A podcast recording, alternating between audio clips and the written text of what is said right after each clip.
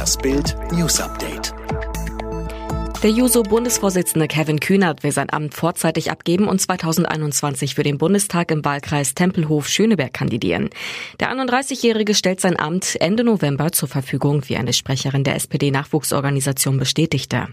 Ein personeller Wechsel rechtzeitig vor der Bundestagswahl sei der bestmögliche Zeitpunkt, sagte Kühnert dem Tagesspiegel.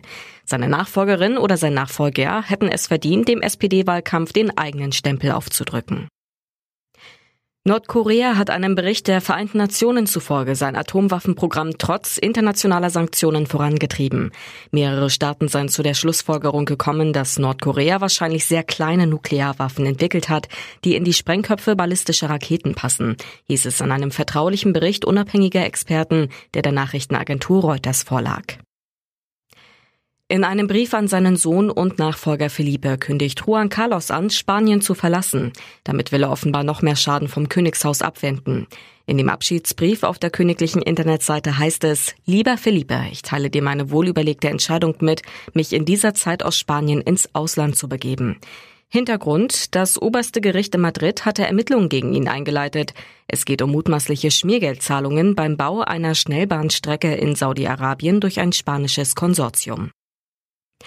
Dank eines riesigen in den Sand gemalten SOS-Hilferufs sind drei vermisste Segler auf einer winzigen Insel im Westpazifik entdeckt worden. Ein Schiff der australischen Marine sowie Militärflugzeuge aus Australien und den USA hatten die Schiffbrüchigen lokalisiert. Die Segler wurden seit dem 30. Juli vermisst. Offenbar waren die Männer mit ihrem sieben Meter langen Boot vom Kurs abgekommen. Später ging ihnen der Treibstoff aus.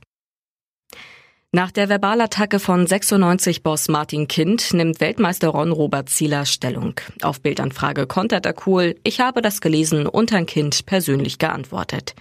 Bei einem Talk der neuen Presse hatte Kind über seinen Keeper gesagt, wir hätten ihn gar nicht verpflichten dürfen damals. Wenn Zieler mich fragt, empfehle ich einen Wechsel. Bei uns wird er keine Chance mehr haben.